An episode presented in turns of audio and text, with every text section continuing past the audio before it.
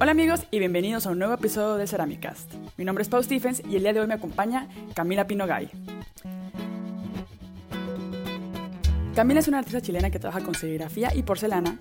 Su trabajo ha sido exhibido en varios lugares en Chile y en Shanghai. Ha colaborado con marcas como Vans, Absolute, Lollapalooza y Grolsch. El día de hoy nos comparte toda su historia, cómo fue que logró esta intersección con sus grandes pasiones que son la serigrafía, la porcelana, el arte. Y bueno, eso y más nos comparte en este episodio. Acompáñame a escucharlo y espero que les guste.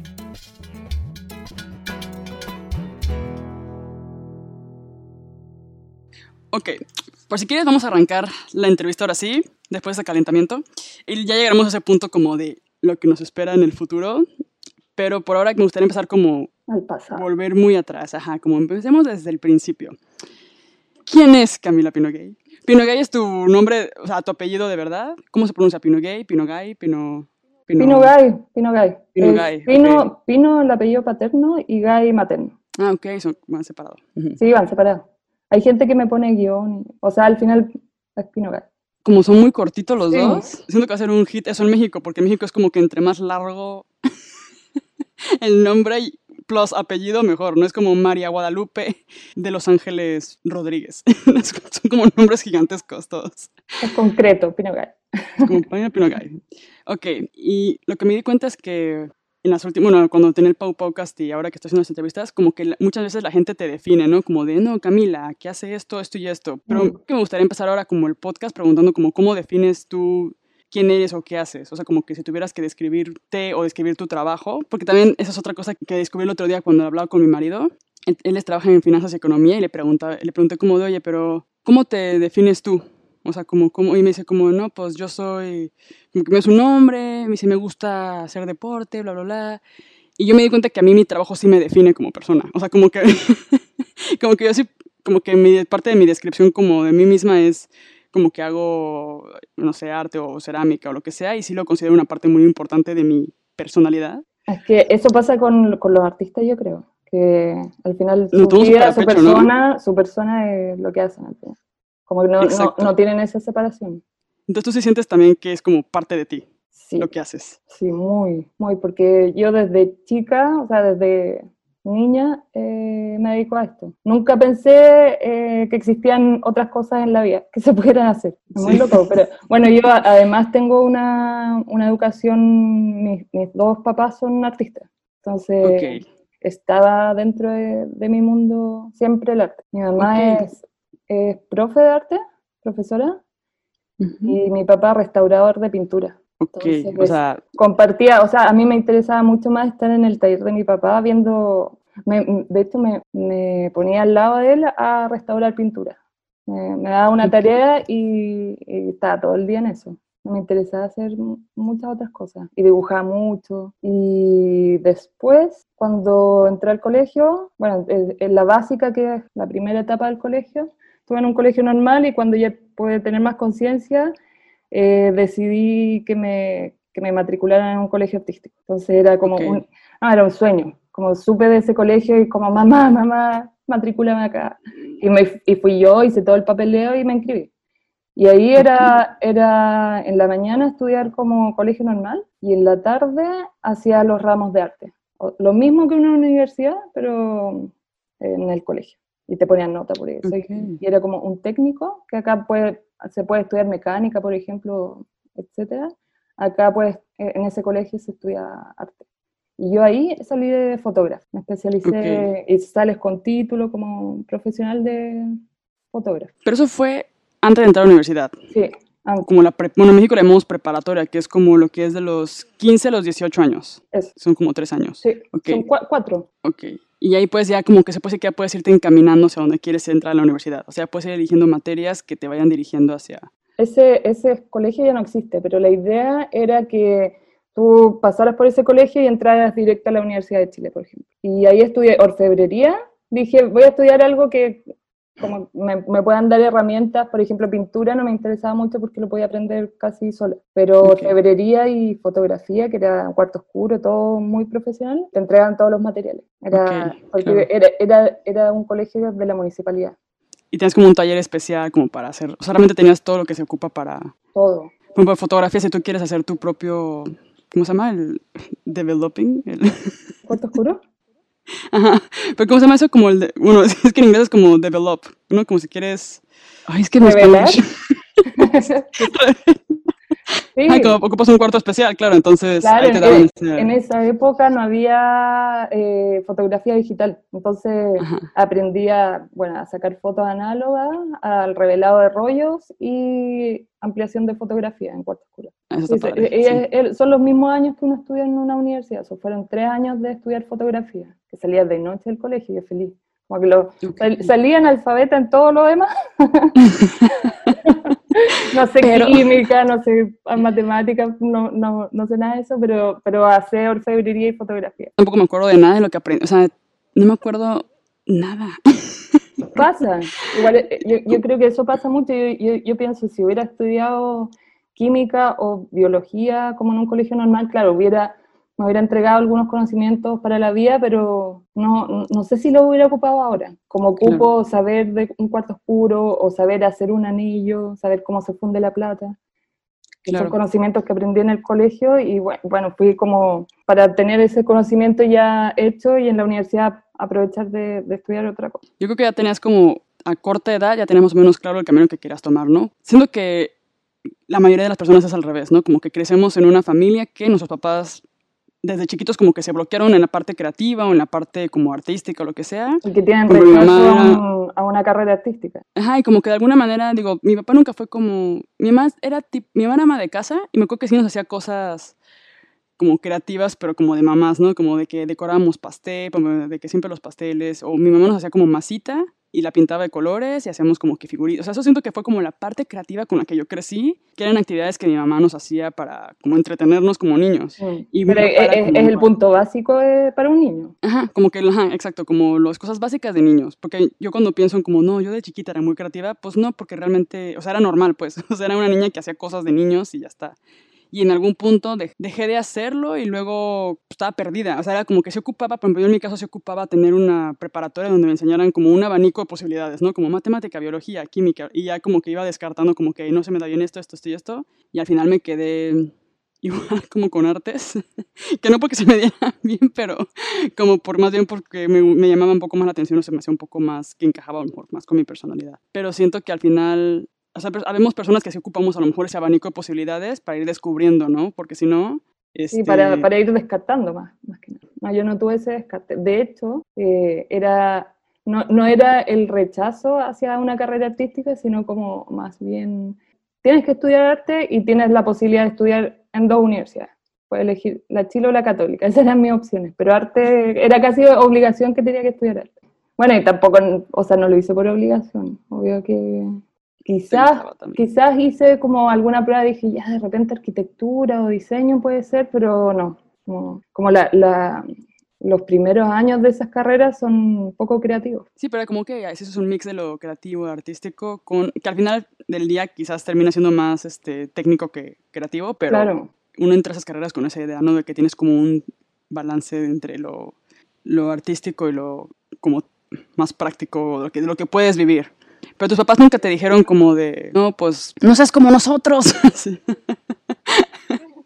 no cometan nuestros mismos errores. Es que claro, cuando ellos también son como artistas, como que son un ejemplo perfecto de que sí se puede, ¿no? y, y- y es muy loco igual pensar eso, porque igual me podrían haber dicho estudiar algo que sea más rentable, o, pero yo creo que siempre me vieron, por ejemplo, mi, mi hermana, que tuvo la misma educación que yo, se tiró hacia el lado humanista, ella es kinesióloga, pero igual puede, por ejemplo, yo le puedo mostrar un trabajo mío y puede reflexionar y, y darme una crítica. Y mi hermano Sí. estudió diseño industrial. Mi hermana fue la única que, que sa- salió como, no, no tiene ningún estudio artístico, con la misma Ok. educación que yo. Entonces yo creo que no se preocuparon mucho. Que al final es eso, como que siempre uno intenta, como yo ahora que soy mamá, me pasa mucho que intento hacer cosas que digo, ay, a lo mejor a Emilia le va a encantar esto, ¿no? Por ejemplo, ahora que estoy con lo de la piñata, ¿no? Porque cumpleaños el viernes y me puse una piñata. Y yo dije, no, ya quiero que sea tradición, que cuando son sus cumpleaños vamos a hacer la piñata juntas, ¿no? Como un par de semanas antes. Y luego pensé como a lo mejor ella no le va a gustar hacer piñatas. A lo mejor ella va a ser como más de las que quiere estar outdoors, afuera, escalando una montaña. Y yo soy más como de estar en mi casa jugando con recortando papelitos, ¿no? Entonces, al final uno no sabe, a lo mejor si le encanta, digo, puede que pase, pero también puede que pase que no, o sea, que como que le llamen la atención otras cosas. Pero como recuerdo, quizás le gusta. O sea, yo creo que los primeros años de un hijo uno, uno puede hacer lo que uno quiera. Después, si ya quiere tener un cumpleaños con autito y carretera, o, o, o, Peppa, o Peppa Pig, que uno es como, ojalá no. Pero si le gusta, que, que se, no, no, podéis decir, ay, quiero un cumpleaños más artístico. Supongo, no sé, no tengo hijos, pero tengo y ahí está eso. Sí, al final como que uno les pone herramientas ahí enfrente y ellos ya ven si les gusta o no. Y lo prueban, les gusta, y uno como papá más bien lo que tiene que hacer es como observar, ¿no? Y ver realmente hasta qué punto sí es algo que a ellos se les, les dé o les gusta o les llama la atención y estar muy atentos como a esas cosas que creemos que, que se les van a dar mejor, ¿no? O sea, no sé, si veo que, por ejemplo, ahorita digo, no, mira, le encanta el agua. Digo, tiene pena de cumplir un año, ¿no? a todos los bebés les encanta el agua. Pero ya mi cabeza empieza como a pensar como de, ok, pues a lo mejor, este, como esté más grande, natación, o luego vamos a la playa, como que actividades más como en agua. Porque digo, se le, le gusta, se le da bien, a lo mejor puedo como que empujarla hacia ese lado. Pero bueno, al final, ya sé, es como que hay otros factores que influyen, contexto y todo, que te hacen cambiar. ¿No? A lo mejor, y también, pues, por ejemplo, mi marido es completamente diferente a mí, que es como que él es de economía, él es más realista, yo soy más como de imaginándome cosas y él es como de no, no, pero a ver.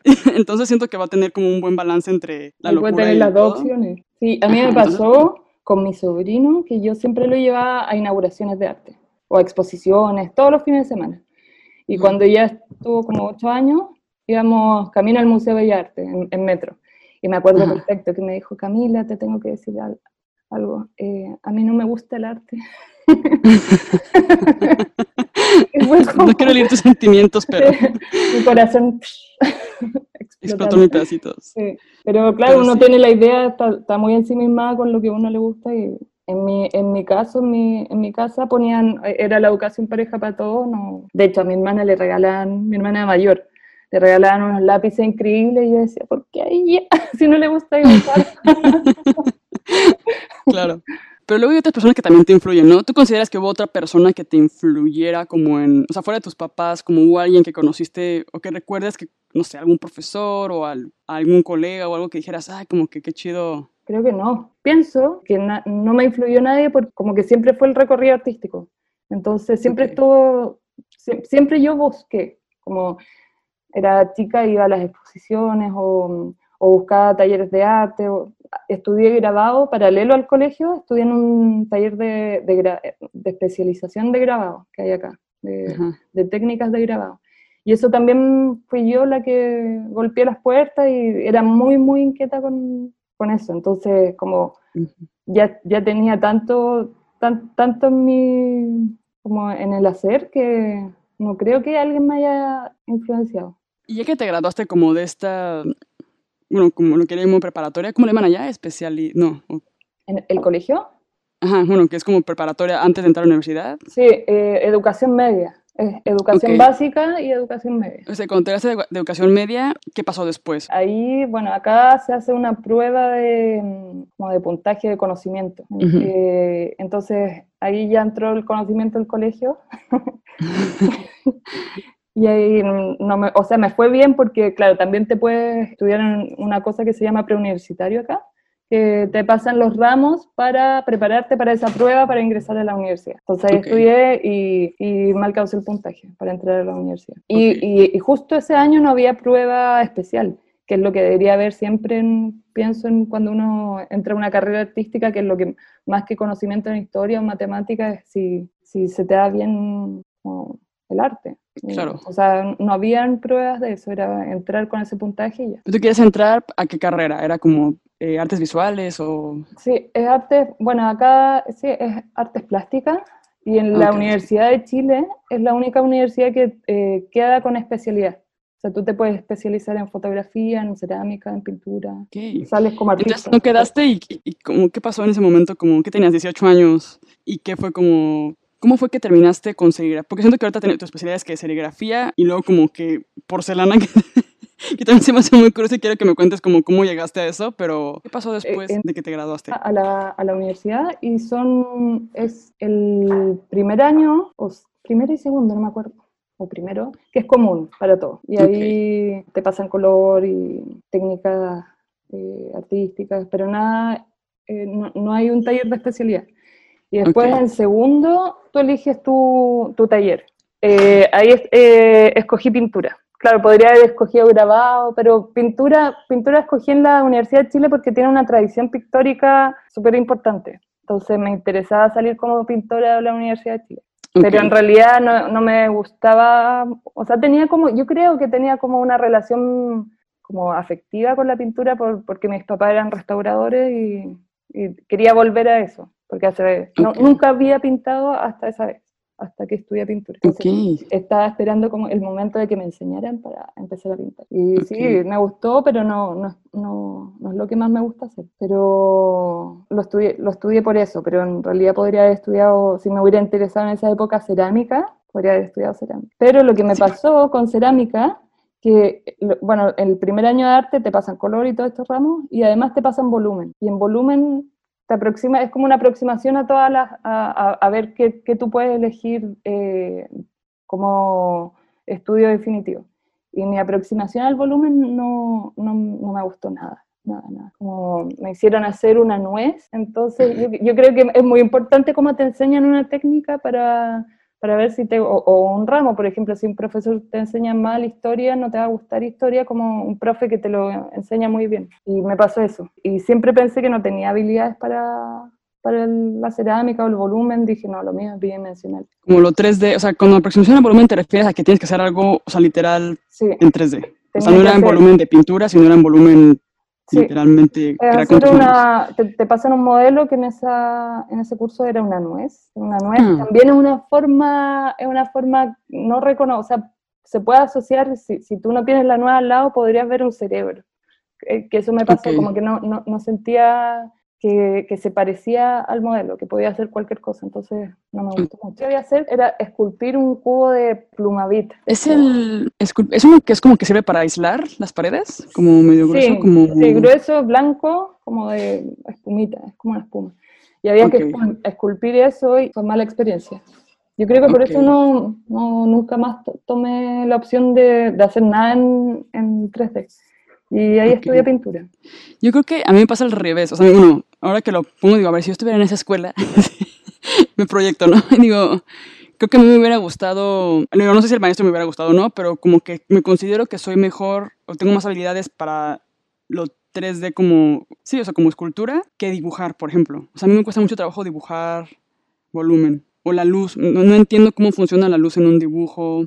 Si tú ves mis dibujos que yo hago de mis monstruos, son como muy planos. O sea, son como, les hago como sombritas según yo, pero me cuesta mucho trabajo entender la luz, las sombras y el volumen como en dibujo. Pero como que... en- y sobre todo ahora que tengo, creo que tengo el ojo un poco más entrenado también, por ejemplo, ahora que hice la piñata, otra vez volviendo al tema de la piñata, hice un flamingo y me puse a ver la foto del flamingo y me puse a ver como que cómo lo traducía a, a piñata, ¿no? Con el papel maché y todas esas cosas. Y le estaba diciendo a Hagen, le dije, ¿sabes qué? Siento que ya tengo como, me siento mucho más ágil para hacer esas cosas. O sea, siento que hace cinco años si hubiera intentado hacer esta misma piñata, me hubiera tardado el triple porque hubiera empezado como que perdida y no hubiera entendido cómo traducir esto en, en volúmenes, que supongo que también solo en dibujo, ¿no? Por ejemplo, en dibujo que cuando haces estas como salchichitas, ¿no? Quieres dibujar el cuerpo humano y haces como las salchichitas que son como los brazos. vas del, del general al particular. Exacto, eso también aplica como para la escultura y eso ya lo entendí también, como después de no sé cuánto tiempo de hacer esto. Dije, no manches, ya veo perfectamente cómo funciona el flamingo, de que es como un huevo así, no sé qué, y las patas y la cabeza es como un huevito que, no sé, como que lo vi todo y dije, no manches, que me encanta como que sentir que, que ya entiendo esto y como que ya lo veo y lo puedo traducir. Tomó tiempo, pero fue interesante, pero en dibujo todavía me sigue costando trabajo, o sea, como que siento que, no sé, Pero tú estudiaste diseño, ¿no? yo estudié diseño, sí. yo estudié diseño, yo estudié diseño industrial, pero siempre fui, por ejemplo, en diseño industrial en la carrera, tenemos la opción de entregar renders o la opción de entregar maquetas. Y yo siempre me iba a la maqueta, o sea, como que tenía una pelea con los renders, con, con la computadora, con todo eso, me costaba mucho trabajo. De hecho, Rino... sé no te, no te pasaron un, un dibujo más artístico, como de traducir materialmente No. un, un modelo. Creo que sí íbamos a tener una clase, pero creo que no, no recuerdo exactamente. Si tuvimos una clase ya fue tan, fue tan insignificante que hasta se me olvidó. pero recuerdo que sí, por ejemplo, la clase de maquetas y cosas así, sí me, sí me acuerdo como de, esas, de los proyectos que nos mandaban a hacer y me gustaba más hacer maquetas que hacer los renders. O sea, como que me tardaba más, me gastaba más dinero. ¿Te gustaba más lo manual al final? Al final, ajá, como que me inclinaba más hacia lo manual. este, el torno de madera y todo eso. Entonces como que de ahí, digo, ahora lo veo con el tiempo, digo, ok, ya vi. En ese momento parece que no es nada, ¿no? O sea, estás en clase, estás buscando sobrevivir, quieres entregar algo y es como de, ay, pues, ¿cómo puedo traducir lo que me estoy imaginando, el diseño que tengo en la cabeza, cómo lo puedo explicar mejor? Y en mi cabeza era como, ok, pues con un objeto, un prototipo, lo que sea. Y ahora lo pienso y digo, bueno, de ahí ya se notaba un poco que la parte manual, ¿no? Se me estaba, me estaba, no que se me diera bien, porque la verdad no se me daba así que tú digas, uh, pero me llamaba la atención y me gustaba, o sea, lo disfrutaba hacer. Y ahora ya con el tiempo siento que se me da un poco mejor, aunque todavía faltan cosas por aprender, pero como que ya vas enfocándote en algo, ¿no? Y es, es chistoso como, no sé, como decías, esto, este diseño, pues ahora lo pienso y digo, me hubiera gustado estudiar, o sea, ahora me gustaría estudiar escultura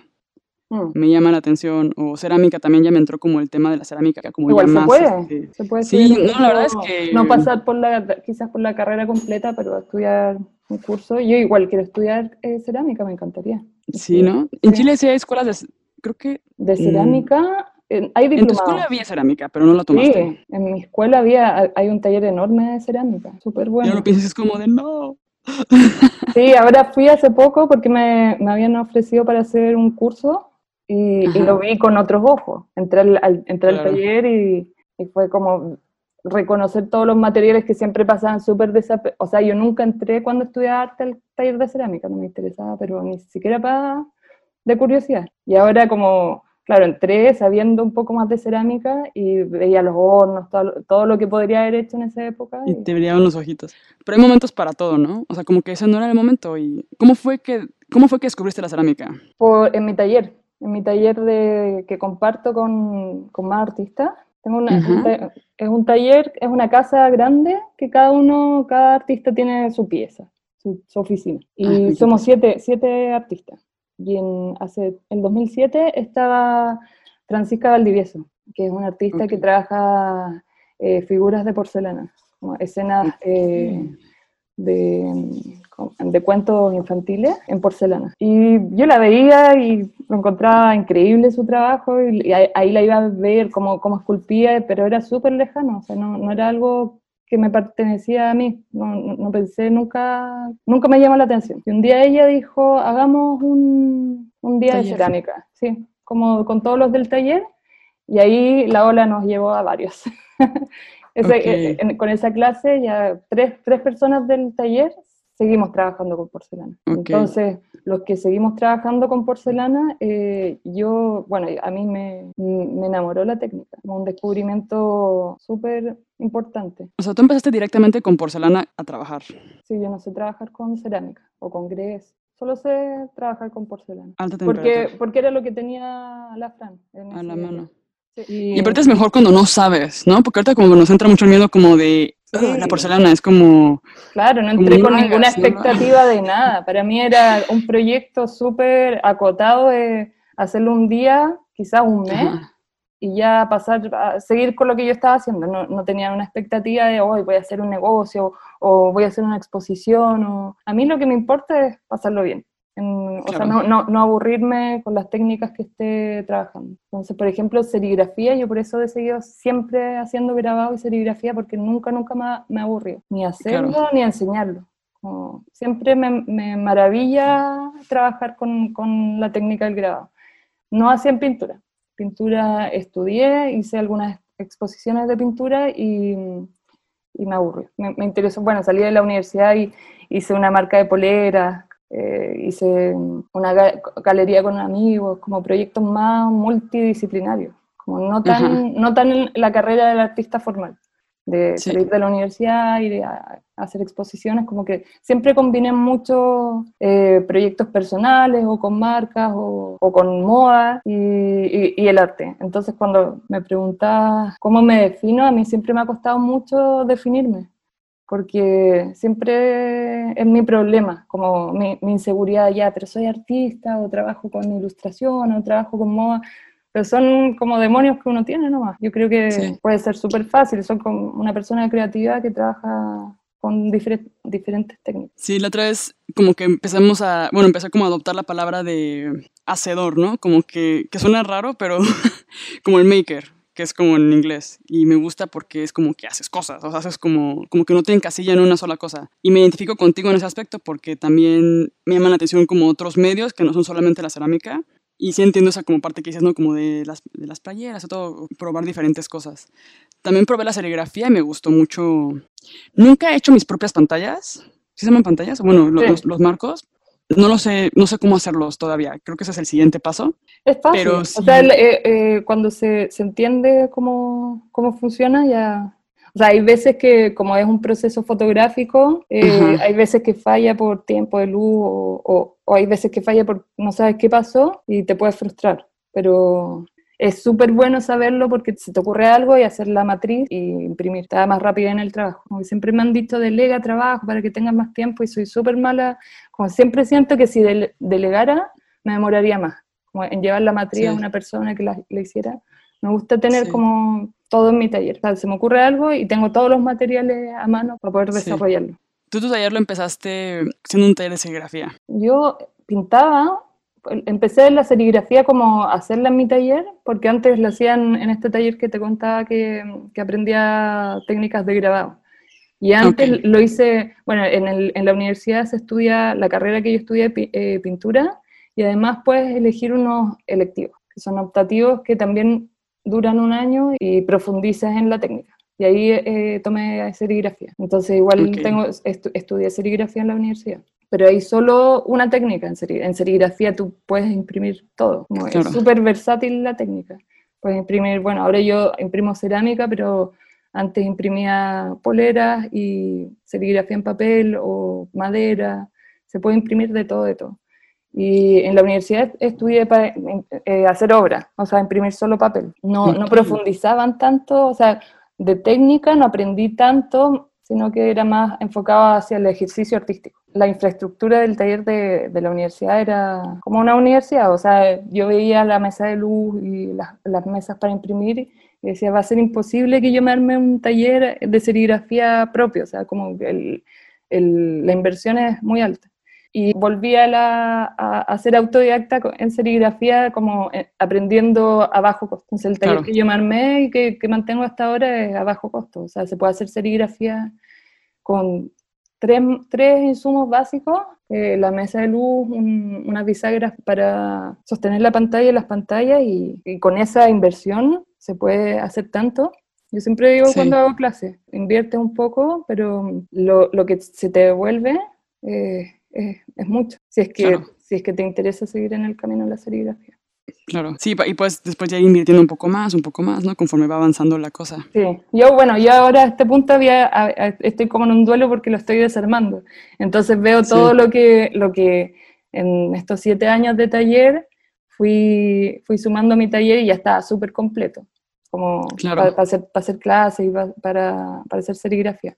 Ahora lo, lo, estoy desarmando y me doy cuenta de eso. Como que tenía, ya había llegado a un punto que tenía todo, todo disponible a la mano.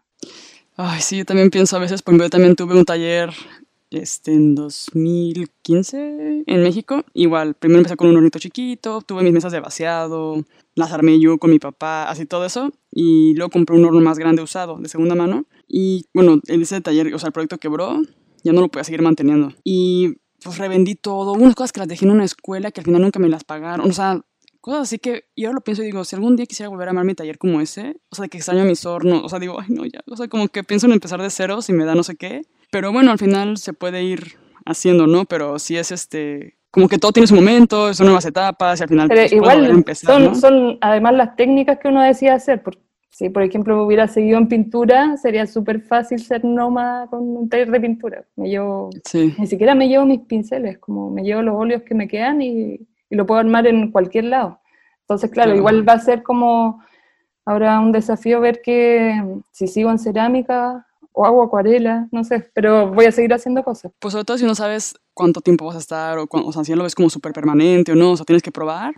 Pero yo creo que lo, lo que yo aprendí este, de esa experiencia, con lo que me quedé fue con los aprendizajes, ¿no? O sea, como que la experiencia que dijiste siete años en el taller, todo lo que aprendiste, todo lo que ah, sabes hacer y todo, eso se queda en tu cabeza y eso es lo que al final más importa, ¿no? Como que, porque luego al final taller puedes conseguir, este, bueno, ahorita nos vas a contar un poco más de eso, pero bueno, para los que no saben, es, Camila se va probablemente algún día después del, si esto de corona termina, mudar a México. Y en Ciudad de México ahorita hay muchísimo movimiento en cerámica, hay muchísimos talleres, hay lugares en los que podría sin problemas dar clases, o sea, que yo me imagino que de sobra hay gente que quiere aprender por ejemplo, hacer sus propias calcas, que es lo que, que tú haces con serigrafía, que también ya hablaremos de eso. Pero creo que al final es eso, como los conocimientos que tienes y todo lo que traes es lo que tiene realmente el valor, y eso pues nadie te lo quita, ¿no? Y eso lo traes tú contigo, y vas a poder encontrar maneras de hacer las cosas. A mí me pasó que eso, terminé, cerré mi taller y todo, y luego lo que empecé a hacer, bueno, me entró la idea como de, sí, nada más ocupo como que poca infraestructura, porque sí me llegué a sentir muy atada. Me llegué a sentir muy atada como al espacio si me quería ir de viaje o tipo escaparme dos meses a algún lado o tres meses, y era como de, ¿qué hago con el taller? O sea, no puedo pagar renta, no puedo pagar todo lo que tengo que pagar y tenerlo estancado. O sea, como que no era viable. Y me entró como un rollo como de que sí me sentí que me limitaba en ciertos aspectos, por lo menos en esa etapa que, como que uno quiere viajar o cosas así. Y este, dije, no, ya, al final solo ocupo mis conocimientos y poca infraestructura quiero empezar a hacer cosas. Y me fui a vivir a Polonia y sí me costó trabajo, pero al final sí encontré un lugar donde podía trabajar. O sea, sí pude encontrar un lugar donde el chavo me rentaba, me cobraba 50 slotis, que es súper barato. No sé ni cuánto es eso ahorita en, en, pesos. Pero bueno, el punto es que era bastante barato, como una mensualidad, y yo podía ir. Y luego aparte me cobraba las, las horneadas. Las horneadas. Entonces, como que cuando estuve allá pude seguir creando cosas y fue cuando nacieron los monstruos. Pues tipo ya te imaginarás de que estás perdido, ¿no? Porque es como que empiezas de ceros y tienes que reinventarte y es tan extraño ese proceso como de dejar ir y empezar de ceros. y yo soy, yo soy mala para, para, para, esas cosas. Soy buena para tener mi, mis cosas y mi, mi rutina. Pero bueno, ahí voy a ver qué, qué pasa. Pero sí, lo que decías de de, los conocimientos que uno tiene, al final eso es lo, es lo, importante para armar un taller nuevo, yo creo, porque cuando empiezas un poco autodidacta, compras de más o, o vas ensayo y error, y ahora sabría más o menos con qué elementos básicos podría empezar. Y eso te, te, lo da igual la experiencia. Puedes empezar probando si te gusta y todo, porque pues habrá que ver. Y luego ya, sí, un punto en el que ya, por ejemplo, yo ahorita que ya llevo tres años sin taller propio, sí me entra ya como un rollo de ya. O sea, ya ahora sí ya ocupo mi espacio, ya ocupo... A ti además se, se te, calzó con la maternidad, que igual es bueno. Como así se baja la ansiedad un poco de, como ya no tengo taller, ¿no? Sí, sí, eh, sí, sí pasó, pero por ejemplo ahorita ya estoy de que feliz eh, de que Emilia ya entra al, a la guardería, porque sí me, por ejemplo la piñata la verdad la estoy haciendo porque es mi manera de proyectarme de que me hace falta hacer cosas con mis manos. Y le decía, creo que a Hagen le decía como de, es que, me dice, Hagen, es que es muchísimo trabajo lo que estás haciendo. O sea, esta piñata, y luego vas a romperla. O sea, como, ¿cuál es el sentido? Y yo con cara de, amor, la neta, me gusta hacer esto porque yo desconecto. O sea, puedo escuchar un podcast, puedo ver algo, y no sé qué. Y lo que, el trabajo que estoy haciendo hasta ahora ha sido mucho trabajo de compu, con la bitácora cerámica y así, de que escribir blogs, dirigir gente, ir probando cosas nuevas y así, este, yo necesitaba ya como crear, o sea, también es parte de mí, de mi identidad y todo, y sí me cuesta y sí lo echo de menos. Y lo que estuve haciendo mucho tiempo pues, es tener el horno en casa de mis suegros, compré un horno, pequeño y hacer cosas en mi casa, en mi sala. Pero llegó un punto en que ya como que ocupas ahora sí tu espacio donde puedas almacenar las piezas. Mm. Y llevaba las piezas a casa de mis suegros y se me rompían algunas. O sea, como que eras, es como un viaje de una hora. El, el, viaje al horno, ¿qué problema? Si las es un problema. Y, tienes el horno en, en, otra ciudad. Es una pesadilla. Y se me llegaron a romper, por ejemplo, proyectos de comisión, se me llegaron a romper de que varios. O sea, y yo lloraba de que no, Igual estar en en cuarentena es una buena, un buen entrenamiento para, para adaptarse a, otras otras situaciones de, de, taller. Por ejemplo, yo igual no trabajo en mi taller hace mucho y me tuve que armar un taller acá en mi casa. Y, o sea, he trabajado súper bien, me gustó. Pensé que no, no, me iba a concentrar y he podido trabajar bien. Eh, solo tuve un accidente con mi gato. Se comió. No, estoy guardando toda la, la cerámica o sea, la, como las esculturas que estoy haciendo, terminadas, cuando ya las termino, las guardo en un closet, para que no, no me pase nada. Y el gato abrió el closet y, y las botó, todas. Lo compartiste en Instagram, ¿no? Creo que sí vi algo. Sí, no, no, no, no, no, no, el drama completo, pero sí, está, porque además las había dejado muy arriba, como para que el gato no llegara. Y llegó y, y en, en la noche todo, todo, todo roto. Pero son, sí, es, como adaptarse a otra, a, otra situación de trabajo nomás. Porque yo en mi taller dejo con llave y nadie, nadie entra y sé que van a estar a salvo.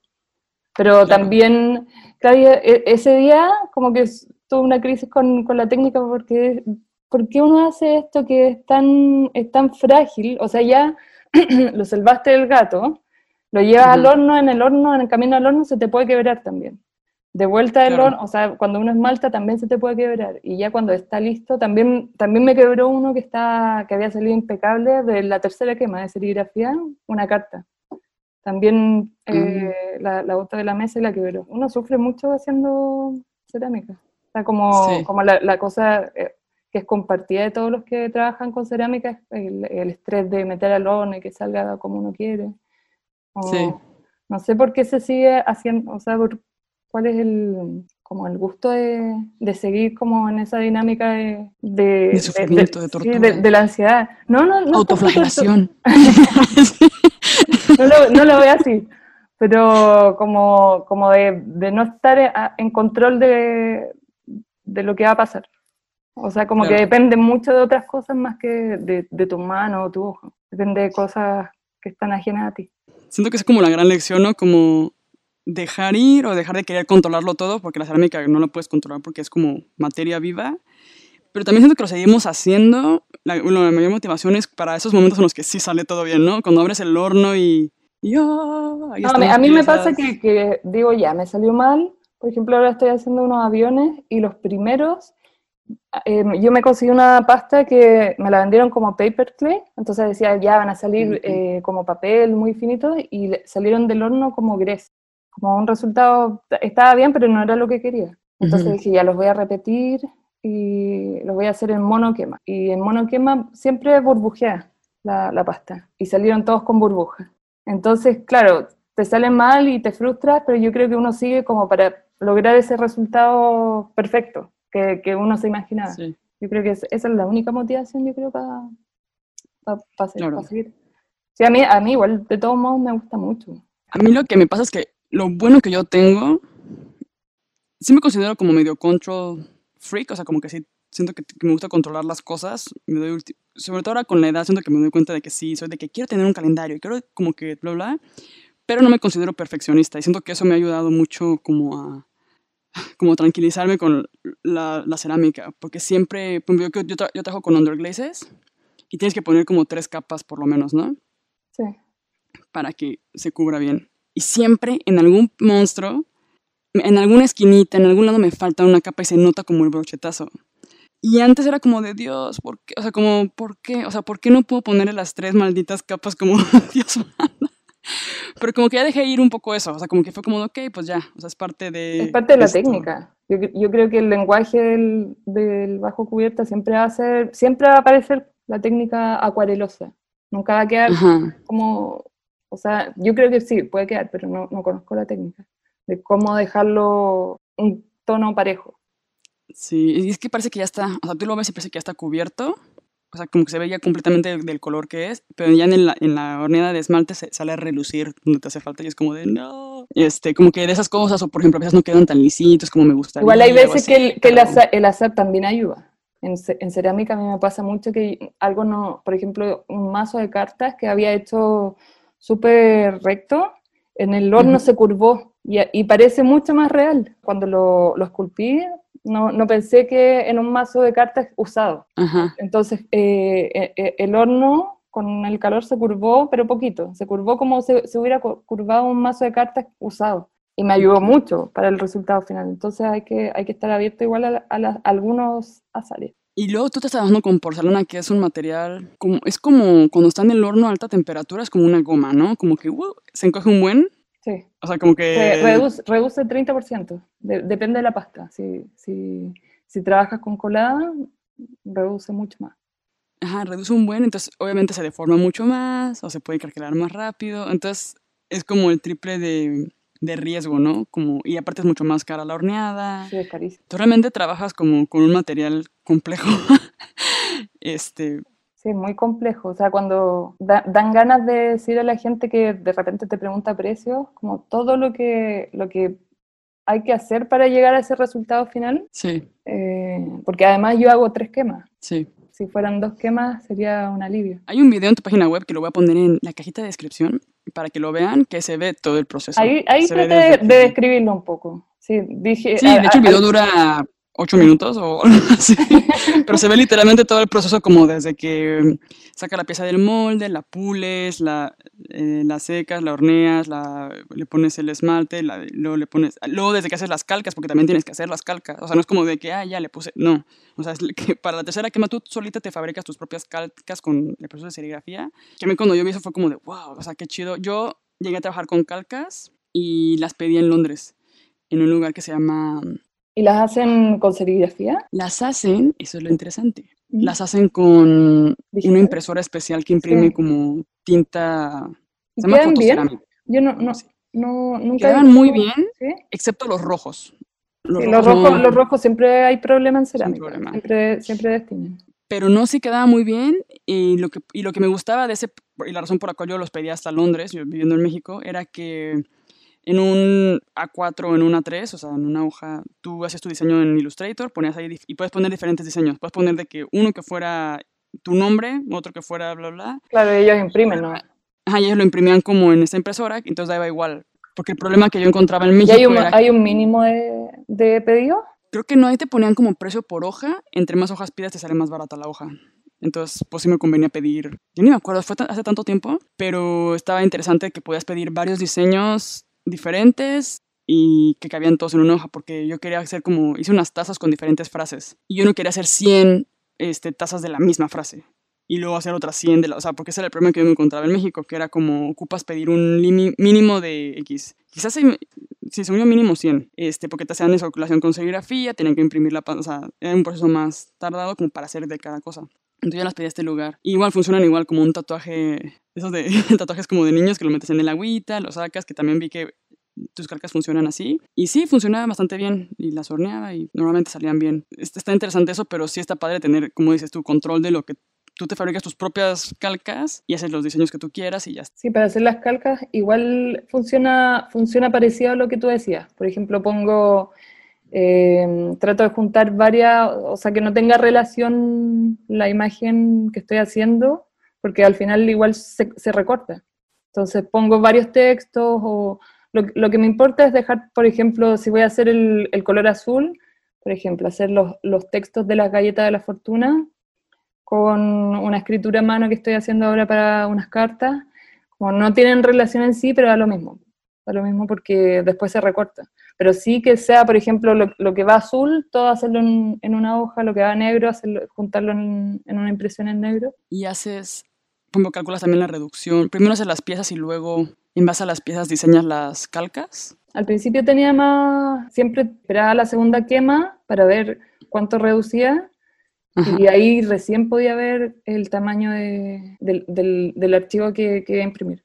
Pero ahora lo hago como dejando, sab- sabiendo que va a reducir 30%, lo hago, lo hago así, como, Ok. Calculas como menos 30 y ya está. sí, sí, porque esperar la segunda quema para recién hacer la serigrafía. Y los moldes los haces sacando, como yo pensaba, no sé si sea verdad o no, me imaginé que los moldes los hacías directamente de la pieza, o sea, de que del original, ¿no? Como son, haces como réplicas de este, gomas o de Fritz o resistoles o estas cosas, sacas el molde directamente del el objeto ya real o haces un modelo, No, lo saco del objeto. Por ejemplo, las gomas de borrar son en pasta. Esas la- las di- las moldeo yo a mano. Eh, o los papeles. Eso los moldeo. Hay cosas que moldeo a mano y no, no le saco molde. Pero los, los tubos de óleo o el, o el uju, por ejemplo, claro, saco, saco el molde del objeto real. Si, si se ponen al lado del objeto real, si, si, si no están cerca, mis objetos cerámicos cerca del objeto real, pasan desapercibidos. Pero si pones, por ejemplo, la pelota de golf al lado de una pelota de golf mía, se ve mucho la diferencia. O un Sí. conocedor del, de- del juego de golf nota de una si, si es más chica. O sea, que, que es más Sí. chica. Es 30% Claro. más chica. Pero en Es una foto, eso de la porcelana. o- claro, es casi, hago objetos casi a escala. claro. como que reduce un buen. A mí me gusta, yo también llegué a trabajar con porcelana cuando vivía en Madrid. Y punto uno, fue horrible, sí tengo que aclarar eso, fue de que igual la reducción, se nos deformaban las piezas, eran unos pedidos para un cliente y tuvimos que repetirlos miles de veces. Este, y me acuerdo que sí sacamos de que el, el modelo, o sea, una foto como del modelo, cómo se ve cuando sale del molde y cuánto re, o sea, reduce en crudo y luego cuánto reduce en sancocho y luego cuánto reduce en esmalte. Y de repente quedaba una cosita de que veías el modelo, veías el, la tapa ya la final y era como de, ay, o sea, es que reduce tanto, pero está muy padre ese ejercicio como de ver como tan novia la reducción. Pasa mucho en, por ejemplo, yo, yo, yo no tengo horno, arriendo horno. Entonces, Ajá. arriendo no por pieza, arriendo lo, la horneada completa.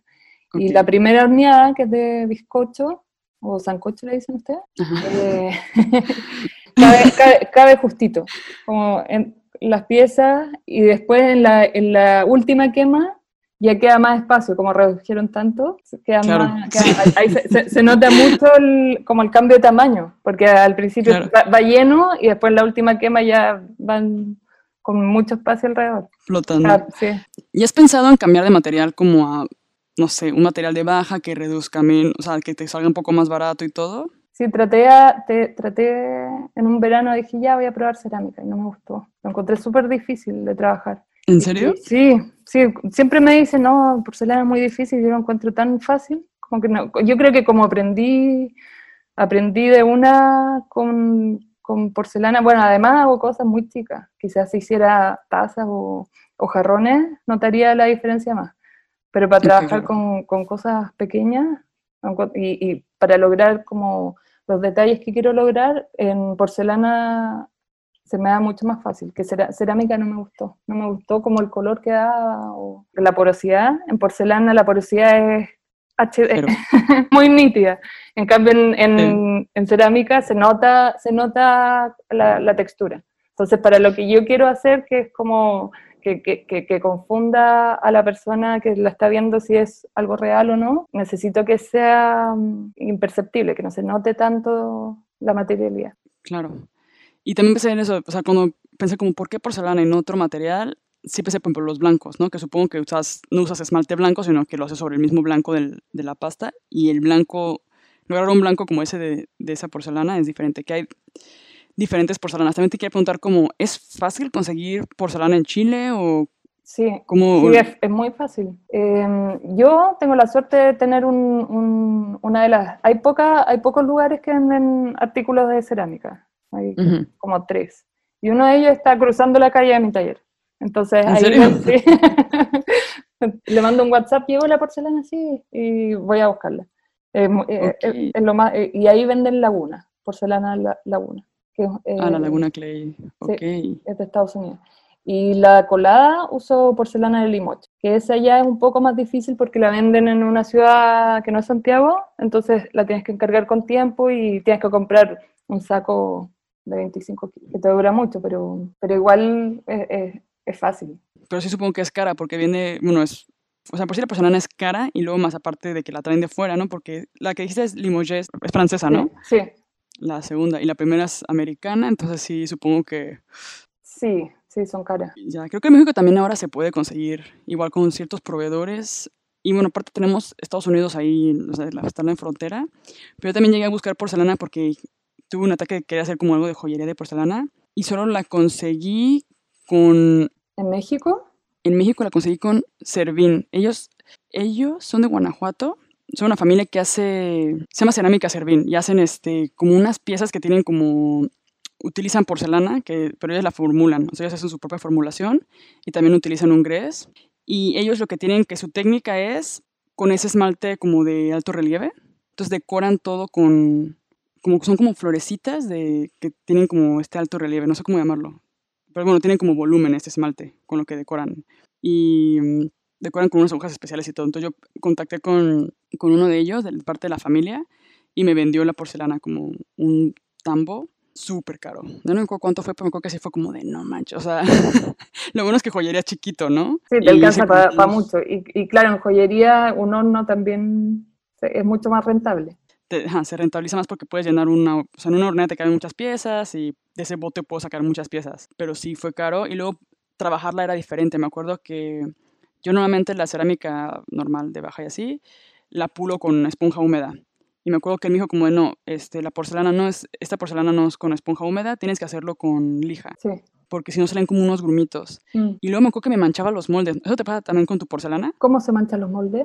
Como que los, mon- los moldes se me ponían como amarillosos. Que el No. absorber o el agua, no sé. Había un componente o algo ahí que me manchaba los moldes. Entonces era como que amarillosón. Pero sí quedaba muy bonita. O sea, cuando salían las piezas sí se veía que era un blanco así. Pues nada más le ponemos esmalte transparente, que también él me lo vendió porque era un esmalte transparente de alta. Pues ellos tienen todo ya formulado para sus pastas que ellos formularon. Entonces, pues todo funciona perfectamente. O sea, ese esmalte transparente me acuerdo que. ¿La era- porcelana es de, es de una fábrica de familia? Ajá. Y, y- Son una y- pareja que empezaron. pero venden porcelana como... Ellos no venden el material en sí, o sea, ellos lo que tienen es un- sus productos, ¿no? Su línea hacen este, tazas, floreros, eh, vajillas, cosas así, con su decoración que es como muy específica. Al rato te mando una foto y voy a poner un link en la cajita de descripción para que lo puedan ver, cerámica, el trabajo de Cerámica Servín, que es muy bonito, son piezas muy caras. Ellos tienen en su showroom, si tú vas en Guanajuato, puedes entrar a la fábrica y ver cómo hacen las piezas, porque ellos quieren que la gente entienda y valore por qué cuesta lo que cuestan las cosas, ¿no? Entonces está muy interesante eso. Porque sí, o sea, decorar cada pieza te queda ciego, o sea, de, tan, de los puntitos que le ponen, de las florecitas que hacen y así, pero sí, entonces ellos, ellos ahí fue donde yo pude conseguir la primera vez, pero hace poco tomé clases con, con bueno, en el taller de Maxine Álvarez y había un par de señoras que trabajaban con porcelana y ellas decían que sí lo conseguían, este, la Laguna Clay em, con este Luis. Es que ahí todo el mundo le habla así como de, no, sí, con Luis, con fulanito, y, y yo la verdad pues ya no vivo allá y es raro. Acá en Chile está Don Julio, Don Julio. que es el que quema pieza a la mayoría de, de los que trabajan con cerámica, porque él quema por, Ok. por pieza, no arrienda el horno, entonces le llevan las piezas y, ha- y hace las quemas. Pero Don Julio es como el que le- el, es el más conocido. Yo quemo con la hermana de Don Julio. Ok.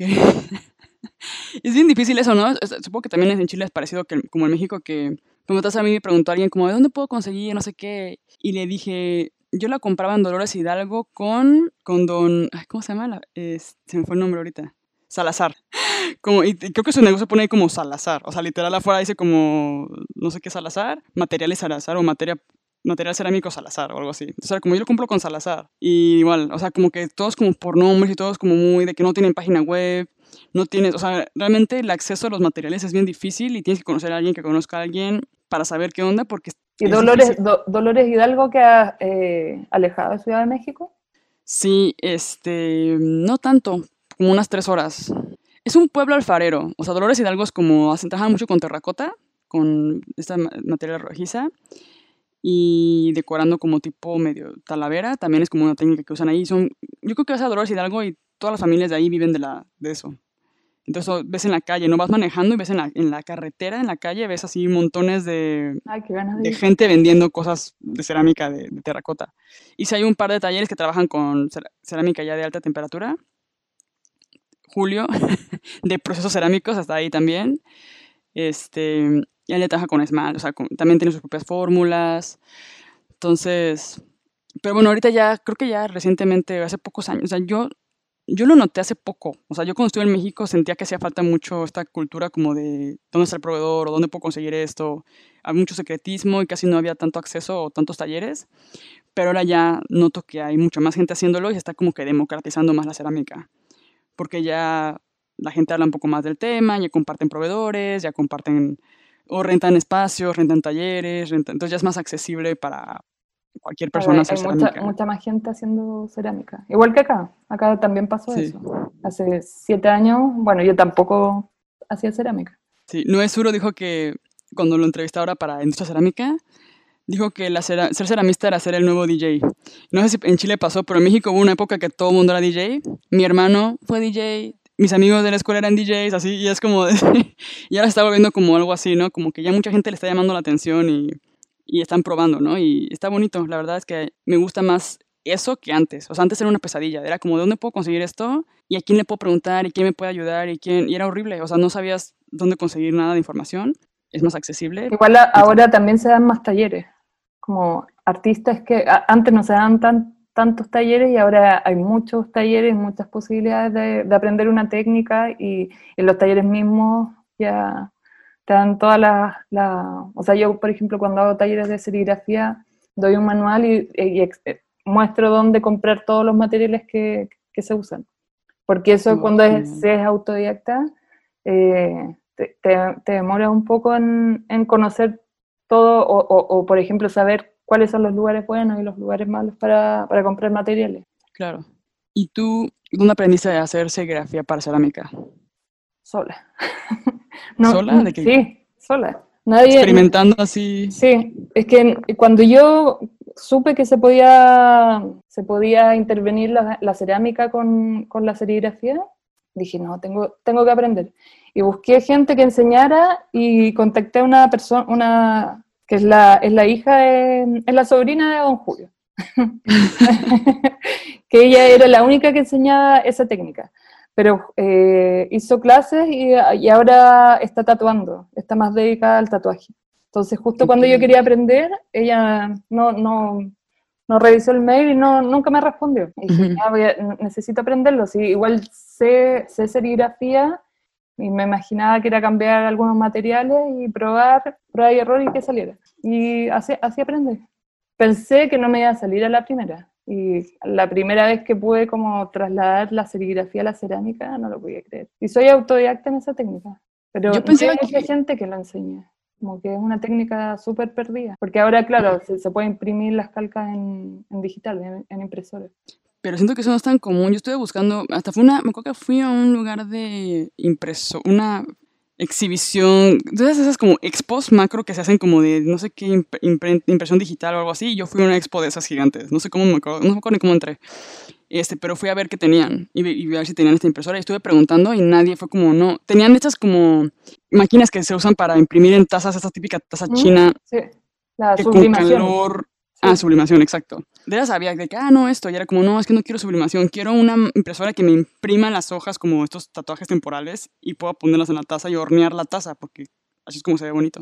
Pero no encontré. Entonces, bueno, eso fue que tipo hace cinco años. Entonces, quién sabe si ya ahora sea más común, pero yo, yo, he visto eh, donde quemo, hay, hay una persona que lleva tazas que imprime con máquinas digitales y no me gusta el resultado. Se nota como el borde del sticker, entre comillas se, nota ese mm.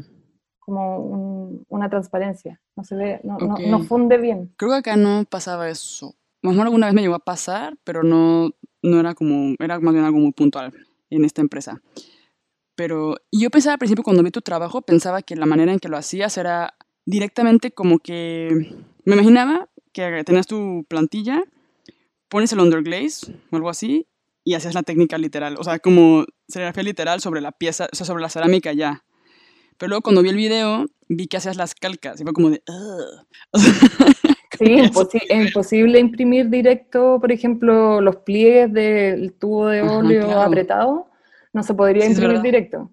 Sí, igual he probado la técnica de impresión directa con, con, con imprimir con bajo cubierta sobre, la plantilla sobre la, arcilla húmeda y se puede imprimir. Pero no logras la definición, por ejemplo, no se puede imprimir un texto perfecto como lo que, o, alguna o, la, marca de, algún producto de los que yo hago. y sobre todo que son textos tan, con letras tan pequeñitas, como las, las de la fortuna. Eso solo se puede lograr con calcas. Y claro, la, la, la, calca es súper es mucho más complejo que la impresión directa. Este, eh, hay varios pasos que, que, hay que hacer antes de llegar al, al, al, sticker final. Se imprime, se imprime un papel especial, es un papel engomado, almidonado, y se imprime por el lado almidonado. Es parecido a la textura de un papel fotográfico, como por ejemplo si se moja queda un poco gomoso y se imprimen con tintas oleográficas. Con tintas oleográficas que se, se, mezcla el pigmento con un aceite, que acá se llama aceite mexicano. Se, puede comprar aceite mexicano o, o, alemán. Se mezclan con... Ahí, se puede ahí se logra la tinta. Y bueno, el, el, el, el, pigmento tiene fundente para que se pueda fundir con el esmalte. Claro, es que fue lo que pensé, que no es, tan, no es como de tan fácil porque ocupas un papel, o sea, para que funcione tipo como el tatuaje temporal, Es como ocupas un papel especial, una tinta especial, y luego que el papel especial, cuando lo metas en agua, se despegue de esa manera especial, que luego pongas en la, lo que sea que estés haciendo, y que luego esa tinta especial funda perfectamente en el horno. y, y, desaparezca como el resto y se vea como parte de la pieza. O sea, realmente es... Es muy largo, súper largo. Es muy largo y muy específico. Bueno, eso es lo que yo te decía, de, claro, yo supe que existía esta técnica, nadie la enseñaba y dije, bueno, hay que cambiar algunos materiales. Si imprimía con acrílico, habrá una tinta para imprimir especial para cerámica. Entonces cambié el papel, cambié la tinta y la malla también es súper importante que sea una malla más cerrada para hacer las calcas. Bueno, y se imprime este papel con esta tinta, se deja secar, que es una tinta oleográfica, entonces se demora bastante en el secado, y cuando está seco, se imprime una laca encima, que es un barniz. Imagínate un barniz, se, imprime sobre la imagen que ya, imprimiste. Entonces la laca es lo que hace que, se despegue la imagen del papel. Y la laca es, se le llama el vehículo, traslada, por ejemplo, tú recortas, por ejemplo, recortas el texto, se sumerge en el agua, se esperan 30 segundos y lo sacas y el, la laca que imprimiste sobre la imagen se desliza con la tinta y el papel queda como basura. Entonces, sí. el papel se descarta y lo que tú sacas es la laca, que puede ser amarilla porque por eso a veces se ve, antes de hornear, se ve amarillo, o, no se ve. Yo, yo ahora al principio ocupaba la amarilla, o para las clases, ocupo la amarilla porque se ve dónde, dónde está impreso, dónde imprimiste, si, si, te faltó en algún lado.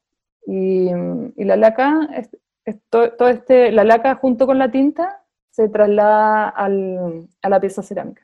Entonces, la laca parecía, imagínate, como un lente de contacto, un poco más fino, como una película muy, muy fina. Y la laca es moldeable, se puede adaptar a distintas eh, rugosidades o, por ejemplo, puedes imprimir, el, eh, eh, puedes trasladarlo al interior de una taza.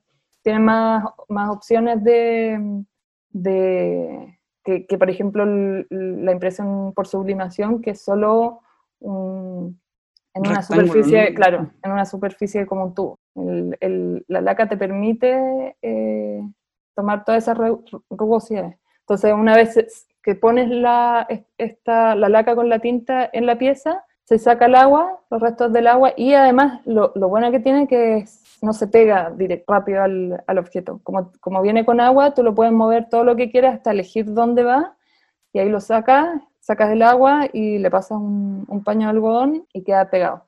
Y después se va al horno. Sí, y eso se quema en baja temperatura. Ok. Sí, me, parece genial que estás como que rescatando una técnica así. O sea, como que siento que está padre y que, y creo también que, que es algo que va a revivir ahora que está como que volviendo todo el tema de la cerámica, se está como que democratizando, siento que es algo que va a ser necesario también. Que nadie lo, lo usaba antes, y se pueden hacer tantas, tantas cosas como podía ser cerámica utilitaria o lo que yo estoy haciendo que es como reproducir un objeto eh, de forma realista, porque no lo podría hacer si, por ejemplo, hiciera el lujo pintado con pincel. Creo que ahí sería como un lenguaje más ilustrativo. En cambio, con la serigrafía me permite sacar, tomar la marca de, de las piezas que yo hago, por ejemplo, la goma pelícano, el lujo o los óleos, y que quede que sea una réplica más fidedigna al modelo. ¿De dónde viene esta idea como de replicar o de como esta colección de piezas, de objetos?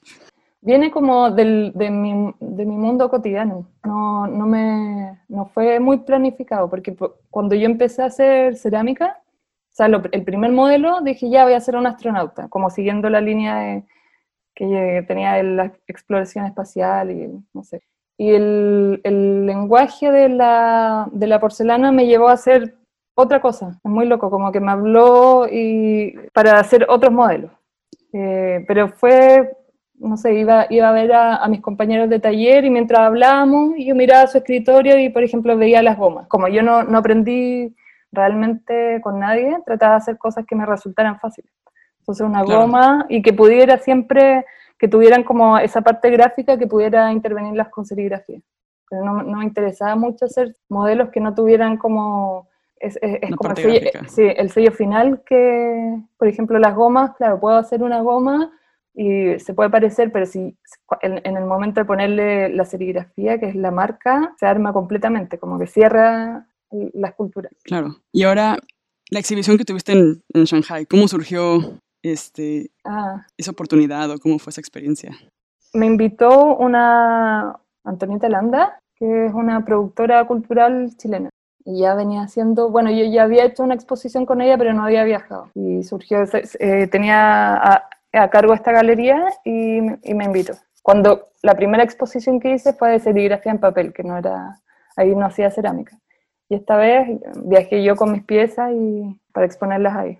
Y me quedé todo el tiempo que duró la expo. Pero fue, claro, fue por una invitación de, de esta persona que ahora vive en, en, Nueva York y está haciendo cosas nuevas. Va a ser lo mismo, pero en Nueva York. Y tú invítame.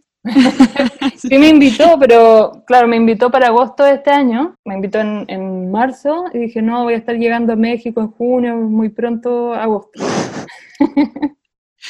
pero bueno, de todas formas sería complicado. Y entonces ahora vas a, a México y como, bueno, más por temas personales, ¿no? Como por tu pareja ¿Qué, qué has pensado sobre, sobre, eso? ¿Cómo te sientes al respecto de este cambio ahora? Eh, es un salto al vacío igual. Es como... Sí, igual, igual, claro, acá yo tengo algo más armado, tenía mi taller y todo, pero, pero sí, estoy confiada que, que van a aparecer cosas. O sea, al final el, arte es súper, el trabajo artístico no es, no es, como ser abogado, por ejemplo, que solo lo puedes ejercer donde, donde estudiaste. El arte es súper puedes seguir trabajando y, claro, hay que empezar todo el recorrido de ser. Claro, pero bueno, es emocionante también, ¿no? O sea, yo me, como que me imagino en tu posición y me emociono como de pensar en las posibilidades y yo creo que habrá varias personas que estén escuchando este podcast que, que se estén enterando ahora que vas a ir a México y que estén ya pensando como de, oh, si hace un curso lo quiero tomar o sí, Entonces siento que eso va a estar interesante y creo que vas a poder encontrar mucha inspiración también y, seguro te van a recibir los mexicanos con los brazos abiertos. Por lo menos no tengo el, como la barrera del lenguaje y ahí ya es súper, me imagino que puede ser más fácil. Sí, yo creo que sí, obviamente sí va a haber como una etapa complicada como de readaptarte y como la parte de que... Sí, aparte que no, como no, tener tus propias piezas. No es el mejor periodo para mudarse de país, la mejor época va a estar complicado porque, claro, lo que uno se imaginaba de llegar, ir a exposiciones, conocer gente, ahora no sé cómo, cómo se va a dar con, con la pandemia. ¿Cuánto durará si, si podrá hacerlo? Y ahorita sí, la verdad es que en México sí está medio complicado. Bueno, por lo menos acá se ve todo así como trágico Latinoamérica. O sea, acá en Europa es como... Estamos en llamas. Sí, o sea, Jaime dice como de dijo, no, pues yo creo que ya en enero este, podemos volver a México, como plan, ya planeando yo como cuando regreso, ¿no? Porque yo ocupo ir mínimo una vez al año. Y eres como de, bueno, no sé este, si se vaya, a ser posible, no sabemos. Yo con cara de, hay falta un buen para enero y la neta, ya me vale madre ese coronavirus, no me ocupo ir. Independientemente de cómo esté, pero me dice como de que más bien, pues el problema es que también repercute económicamente, ¿no? Entonces, ese es el, el fallo ya con, con estos temas. Sí, bueno, no se puede saber nada con, con esto. No se puede saber nada. Mm. Pero bueno, yo, ya nos veremos. Planifico irme en, septiembre, pero igual no, todavía no se sabe. Y supongo que esa parte como de no saber ha sido, tiene que ser, yo estaría ya desesperada. O sea, estaría ya como de, ocupo saber qué onda, dónde voy a vivir, que en parte te, te, te, estás haciendo de todo, que también, ¿cómo fue esa decisión de decir como, ok, nos vamos a México? Lo vendo todo, o sea, como, como que no pensaste la, la, posibilidad como de guardar tus cosas en algún lado. Sí, igual, igual vamos a guardar, tenemos una bodega, pero lo de mi taller lo quiero vender para poder eh, ocupar ese dinero en hacerme un taller allá, pienso, o para comprarme los materiales básicos. Por lo menos sí. Sí, pero sí, guardé algunas cosas. Y en cuanto a proyectos, ¿tienes como algo en puerta o como algo que te gustaría hacer? O... ¿En México? O no sé, como alguna colección nueva que estés pensando en... Ah, estoy, ahora estoy desarrollando la colección de, de los aviones de papel, que viene de, de, las cartas, de las cartas, las cartas suicidas o la idea de, las amigas que te mandan cartas o, tenía como también el mundo cotidiano, como cercano. No me muevo mucho para, para lograr inspiración. Como en, el cotidiano ya hay bastante. Sí. Me interesa igual trabajar como, o, pueda tener mucho significado, o pueda, pueda hacer el posit de apagar el hervidor y llevar la porcelana. Igual es, es, como, como la cercanía con, con, mi mundo al final. Los aviones los lo, empecé en cuarentena y estoy tratando de hacer lo máximo posible porque no sé cuándo vuelva a ser porcelana. No sé Claro. si, si vuelva a ser pronto o, o no. Entonces traté, no, Aprovechar. estoy como aferrada a eso, como tratando de Sí. hacer lo máximo para, para, no sé, llevarme algo más o menos armado a México también. Eso es lo bueno también de que tienes cosas que hacer ahora, ¿no? Entonces por eso también supongo que se pasa mejor como que la cuarentena y como la incertidumbre cuando te mantienes ocupado en algún proyecto. Sí, ahora, bueno, eh, tenía, tenía mi taller, ahora no voy a tener mi taller, entonces yo soy súper, o sea, yo paso la mayor parte de mi vida en mi taller, como fines Claro. de semana y todo el día, entonces va a ser, ese, ese cambio no, no sé cómo, va- cómo, cómo se me va a dar, de no tener un espacio para trabajar. Y además Mm. estar en la incertidumbre de no saber cuándo realmente me voy. Sí, Voy a estar como en un punto muerto, pero ya, ya lo estoy tomando como es, ¿no? Si no, no se puede forzar nada mucho con, con esta situación. sí, es parte de la lección de este año, es como de paciencia. la famosa paciencia. Pero mm, por lo menos lo- la parte creativa no, no, no, no ha entrado en pánico. Como que tengo muchas ganas de seguir haciendo cosas todo el rato. Sí. O sea, para mí la es- esa cabeza sigue igual, como voy a hacer esto, como, ah, ya, pero no puedo ir al horno porque está, está cerrado. Como, como mi cabeza sigue funcionando, pero en realidad afuera está la pandemia que es mucho más, más difícil ir al horno, por ejemplo. Sí, te entiendo perfecto. Yo también tengo ese tema como de tengo ideas que voy anotando y bla, bla, bla. En mi caso no es la pandemia lo que me limita, es mi hija. Que, me- que ya ahorita, ya ahora que empecé a caminar, que bueno, a gatear, Emilia es mi coronavirus personal. Oh, Oh, un coronavirus muy simpático, pero no, realmente ha sido, y ahora que ya está más, porque hubo una época en la que podía hacer muchas cosas cuando estaba más chiquita, pero ahora que ya está gateando y se mueve y todo, no, o sea, ya ocupa, ella quiere estar fuera, quiere estar en el playground todo el tiempo, o sea, ahorita de hecho me senté y sentí arena, porque hace rato estuvimos en un playground y se me es llena de arena, así, de que no puedo hacer nada, y por eso como que me proyecté con la piñata y todo, porque tengo muchas ideas, pero no tengo tiempo de ir y estar en el taller tipo tres horas o algo así. Y ahora ya justo conseguí un taller que empiezo ya en septiembre, y Emilia ya empieza la guardería, entonces ya ahora siento que todo lo que estaba acumulando así de ideas y de que la cabeza no te, no te para como de ya que quieres hacer cosas, siento que eso es algo que ya, una vez que lo descubres y lo haces y todo, no lo puedes dejar de hacer, o sea, como que si lo disfrutas, está siempre ahí, ¿no? Como en el, detrás de tu cabeza, ¿no? Como que siempre te está persiguiendo las ganas de hacer cosas. Y a mí es algo que, aunque soy mamá, no se me ha quitado las ganas. O sea, como que yo pensaba que a lo mejor iba a llegar a un punto en que iba a ser como de, no, pues ya dejo esto de lado y me enfoco a, mi, a mis hijos. Pero realmente, aunque estoy con Emilia, que la amo y la disfruto mucho y todas esas cosas de mamá, también amo lo que hago. Entonces me entra así como el... Pero bueno, sí entiendo perfectamente esa parte como de tener ideas, querer hacer cosas, pero sentirte como un poco limitado, ya sea por porque te falta el espacio o el material o las circunstancias, ¿no? Como que no son las más ideales. Pero bueno, el chiste es que es Pero un momento, temporal. es un momento único eh, el que estamos viviendo, entonces también como Sí. vivirlo y, y ver, ver, ver, ver qué pasa. ¿no? Tampoco se puede hacer Sí. mucho. O sea, por ejemplo, yo que hago clases, no puedo hacer clases. Entonces, claro, hubiera, hubiera eh, mantenido mi taller unos meses más para si, si estuviera haciendo clases. Pero Claro. no puedo hacer clases tampoco. No, no puedo hacer na- nada de lo que, de lo que hacía antes de. Sí, es como, es temporal, eso es lo que tenemos que tener como que siempre como en la cabeza para no desesperarnos. Y lo que mencionaba sobre el- eh, que el tema de, de tus piezas es como lo cotidiano y así, a mí también me pasa a veces que, por ejemplo, también el tema de mis monstruos es como, por ejemplo, digo que la inspiración viene de mi hermano y también como de, de vivir el presente, ¿no? Y como de igual cosas que te hacen feliz, pero que son, son muy básicos al final del día, son como unos monstruos muy simpáticos.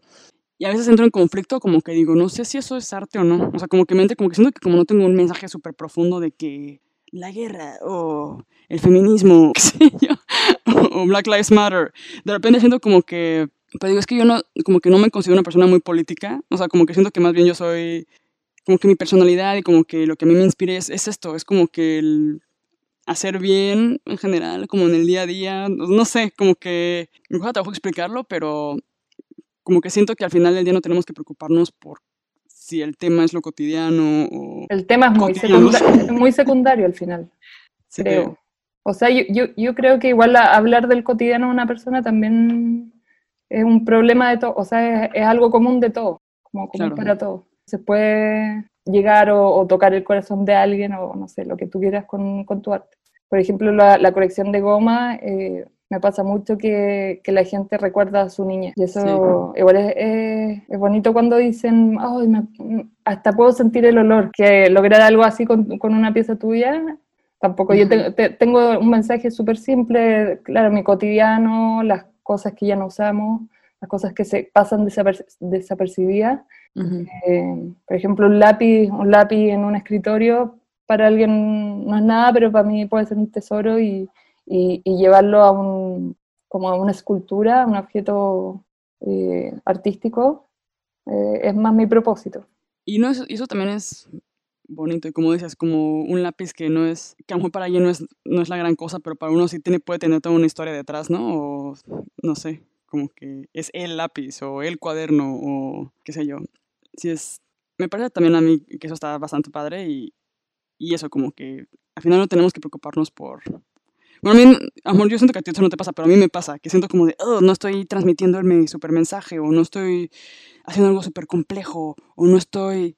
Que en el fondo siento que es complejo, porque a veces hasta me cuesta trabajo explicarlo, como el, por ejemplo, el tema de los monstruos, es porque mi hermano tiene discapacidad, y es como un pequeño monstruo, ¿no? Pero al final del día todos tenemos como estas inseguridades, o todos tenemos, como que al final va relacionado, que todos somos diferentes, y a veces no está tan diferente por ser diferentes, o como que va todo eso ligado como a ese tema de la discriminación, de, pero que al final...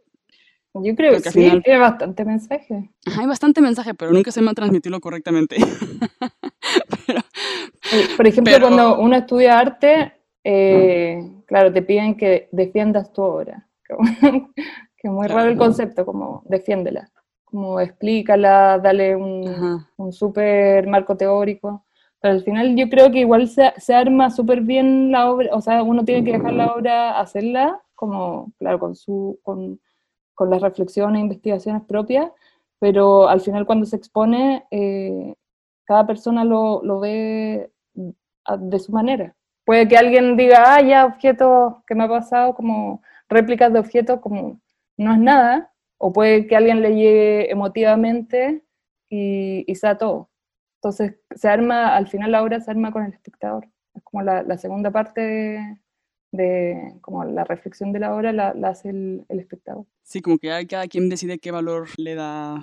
O cómo, o cómo completa lo, que se está viendo. Y aunque es algo súper profundo, o sea, siempre va a pasar eso como de que, ay, pues para mí es como de que, no sé, te puede explicar a lo mejor el artista una historia súper, qué sé yo, como el marco teórico y todo, y al final para ti es como de, güey, pues, chido tu cotorreo. Sí, claro. que el marco teórico es mucho mayor a lo que, a lo que se está mostrando. Eh, ¿Hay algo que crees que, debemos de compartir o algo que te gustaría como agregar a la conversación?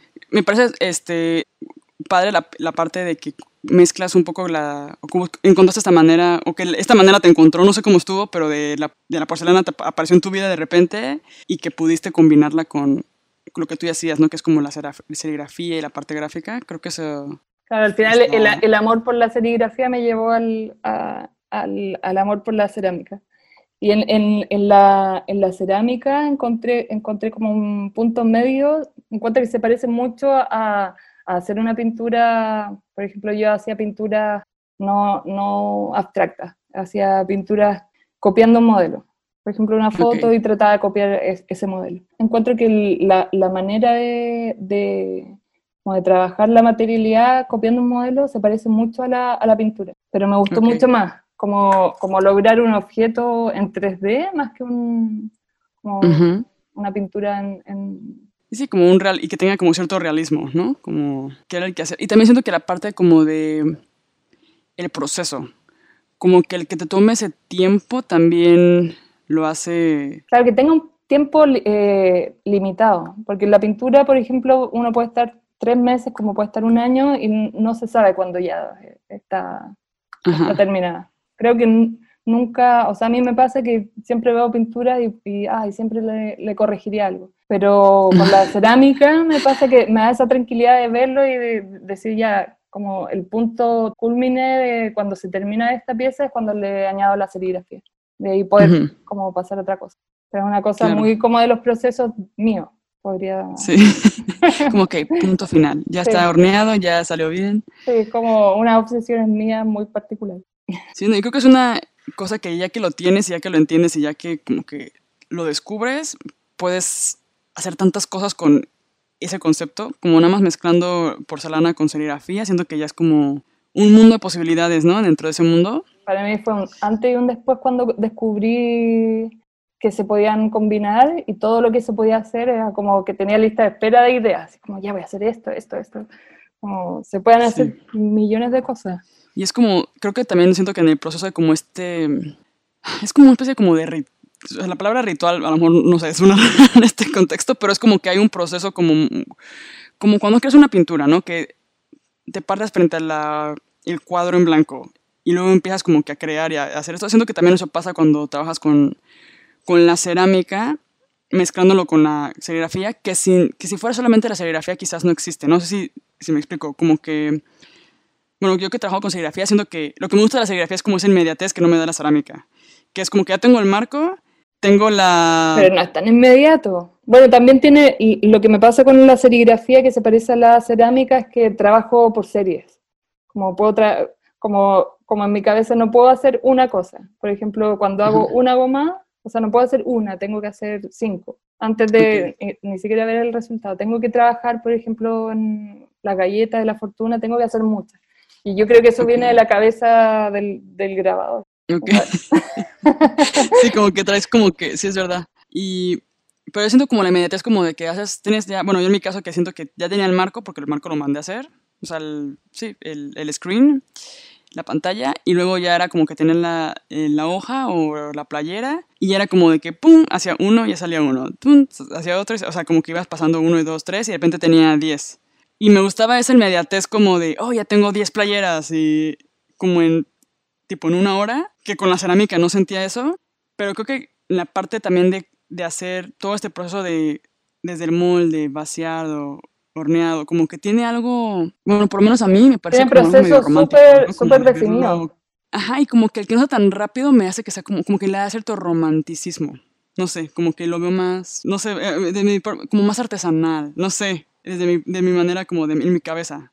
Y siento que también el hecho que hagas las calcas tú a mí me pasa, me pasa al revés, es muy loco, porque claro, como vengo de la pintura, que es muy como desde el imaginario de alguien que ve a un pintor desde afuera, es súper romántico imaginarse pintar y estar solo eh, en la pintura. En cambio, la, a mí nunca me gustó eso. Y la cerámica se parece más también al grabado en el sentido de, de los procesos, como que parte en, una, en, en, un punto y termina en otro punto y se parece mucho más a tener una fábrica, que a mí estoy como que me gusta más la idea de tener como una fábrica que ser un pintor de taller. Como que no lo veo romántico, lo, veo, lo, veo más claro. No, yo trabajo también modelando. Manual, sí, cierto. Sí, pero lo veo más como, como tienes que ver a más gente, si, si, es que arrienda el horno, tienes que comunicarte con la gente que tiene el horno, como que eh, eh, hay más dinámica. No, es solo trabajo de, de, taller solitario. Sí, qué chistoso. No, es que es muy romántico y muy el proceso. Sí, yo lo veo como tener una fábrica de, de objetos. Pero a mí me pasa que ahora que empecé a hacer los monstruos, como empecé yo con la cerámica, es lo chistoso. Yo empecé con hacer, haciendo en serie, o sea, trabajaba como con moldes y hacía como tipo 50 piezas de el mismo objeto. Pero cuando empecé con los, los monstruos y empecé a hacer modelado a mano, ya se volvió como uno, o sea, piezas únicas. Y hay algo en ese proceso como de modelar a mano que me gusta, como que siento que hace que me, no sé, como que vas construyendo la pieza con tus manos y me hace sentir que hago magia. como, que, no sé, que también siento, lo sentí también con el molde cuando parte de sale la pieza del horno y era como de hice un objeto. O sea, como que era como de, o sea, no cualquiera hace objetos. Y como que, y ahora que estoy modelando las piezas como ya todavía dándoles forma en el momento y así, no sé, lo veo como una especie como de superpoder. Y me gusta, me gusta esa como que parte de, no sé, como que siento que no todo el mundo puede crear con sus manos. Y sobre todo, aunque creen con sus manos, no las mismas piezas que yo hago. Que son como muy, como mi, mi voz, ¿no? Entonces está curioso eso. Igual yo pensaba cuando, cuando aprendí a hacer moldes que también aprendí autodidacta, como probando, y los primeros, eh, empecé cuando estaba haciendo los óleos, los tubos de óleo, los modelaba, los modelaba al principio y decía, oye, esto lo paso muy bien, ¿para qué voy a aprender moldes y me encanta modelar? Pero en realidad podría acelerar el proceso si aprendiera molde, ya voy a aprender. Sí. hacer molde. Y pensaba que la, la pieza iba a salir perfecta. O sea, como que, pero tiene mucho trabajo. Después de salir del molde, uno sigue modelando. O sea, al final te define como la forma y la proporción, pero todos los detalles, sí. sí. igual hay, hay trabajo ahí.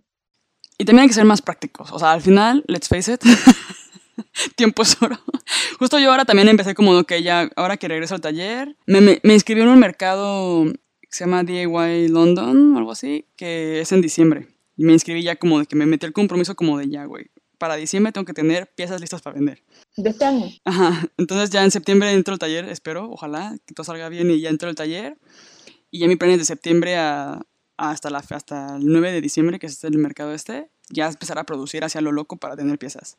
Y sí pensé como de, ok, ya creo llegó la hora de volver a retomar los moldes, porque como que siento que de alguna manera si voy a hacer tipo, porque por un lado me gusta hacer la escultura y todo, está muy bien, pero creo que también me gusta la parte de tener como una línea básica como de macetas o tazas o algo así con mis mismos personajes, pero que sea como más, porque al final las esculturas no son tan accesibles para todo el mundo y toman más tiempo y todo ese tipo de cosas.